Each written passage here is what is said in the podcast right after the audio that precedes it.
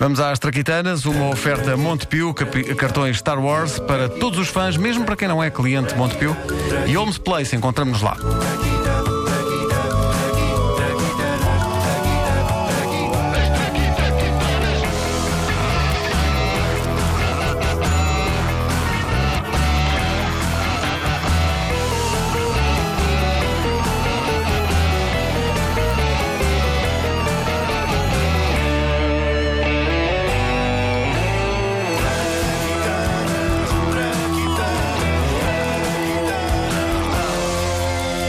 Finalmente, na grandiosa história universal das traquitanas, vou falar de um assunto de que realmente eu percebo. Este episódio é sobre a invenção do futebol. É uma história que não é nada pacífica e é um tema delicado. Eu aposto que mal comecei a dizer a palavra futebol, já há ouvintes nossos à espera que eu diga alguma coisa sobre uma das principais equipas, de modo a poderem ameaçar-me de morte ou pelo menos de pancada. Lamento desiludir, mas para mim, todas as equipas são fofinhas. Toda a gente que lá está, incluindo o pessoal das claques, são, são pessoas queridas. E o meu coração terá sempre amor por essas pessoas. Dito isto, a origem do futebol. Li bastante sobre isto. Há quem diga que o registro mais antigo de um jogo parecido com o futebol data de 3000 a.C., na China. O que eles jogavam não era bem futebol porque eles não usavam bolas. Este jogo, sim senhor, que implicava chutar coisas de modo a que elas passassem entre duas traves, só que as coisas eram. As coisas eram cabeças dos inimigos que eles matavam em batalhas. Isso nem é mais duro que uma bola de tachum. Tramado.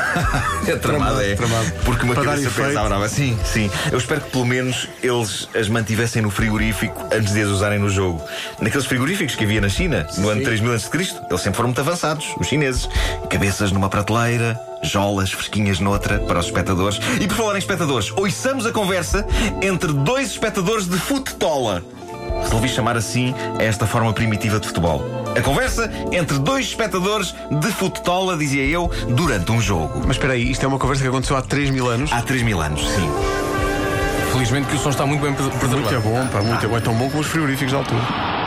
Este Cristiano Ronaldo, pá, grande jogador. Grande jogador, pá, pois é, pá, muito forte, muito criativo. E has de o verem para lá, malta. É, pá, um senhor. Olha, eh, tens visto o teu primo? O meu primo? Peço desculpa, achei que não fazia sentido isto passar-se na China antiga e não haver um bocadinho de sotaque. Seja qual for o sotaque. Importam-se de, retomar onde pararam.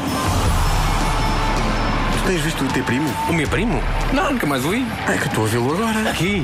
Impossível. O gajo não gosta de bola? Não, pá, está ali no campo, pá. Impossível. O gajo sabe jogar. Não, pá, a bola. Estás a ver a bola? Oh, é a cabeça do meu primo. Oh, pessoal, esse é um dos nossos, pá. A gente sabe, mas é que o teu primo tem a cabeça muito redondinha. Chuta aí, chuta aí.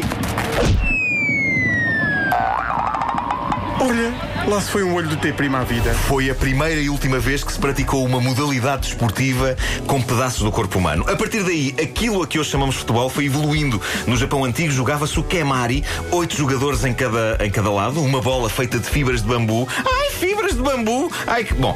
Na Grécia Antiga, o episquiros, nove jogadores em cada lado e uma bola feita de bexiga de boi. Está giro. Acho que também se faziam preservativos com isto. Tradicional, no fim do episquiros, era o habitual ritual da troca de togas. Aqueles que as mantinham no fim do jogo, porque não deve ser nada fácil jogar enrolado em panos. Digo eu que jogo assim. Geralmente com um lençol.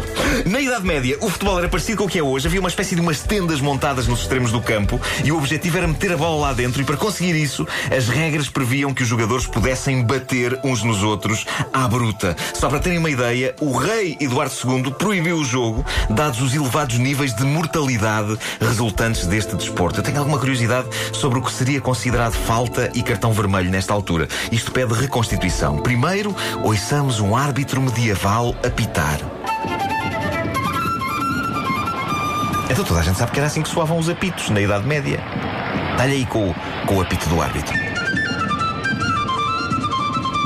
Ora bem, como árbitro desta partida, eu vejo-me na obrigação de mostrar a iluminura vermelha. Iluminura vermelha, mas porquê? O que é que eu fiz? O jogador, o jogador, você extraiu as tripas àquele indivíduo à espadeirada. Foi sem querer! Calce, calce, calce, se não leva cartão vermelho. Calce e ponha esse instinto onde o tirou. Meu, meu jogador, vá. Fair, fair play. Foi no século XVII que o futebol começou a ganhar as regras que tem hoje. Os ingleses abraçaram o desporto rei e foram eles que estabeleceram no século XIX coisas como a figura do guarda-redes, os penaltis e a duração de 90 minutos. Antes disso, os jogos demoravam eternidades. E isto devia ser particularmente mau no tempo em que o pessoal na China jogava com cabeças. É pá, não estou a jogar nada, pá, mas aquilo também já não está fresco. A cabeça de ter primo, estás a ver? Coitado do meu primo. Eles têm aqui buscar uma cabeça nova. Olha lá, já te disseram que tu és extremamente parecido com o teu primo. Tens assim a cabeça redondinha. Cala-te. É boa para fazer os Cala-te. efeitos. Para ir ao canto, onde a aranha passa a noite. A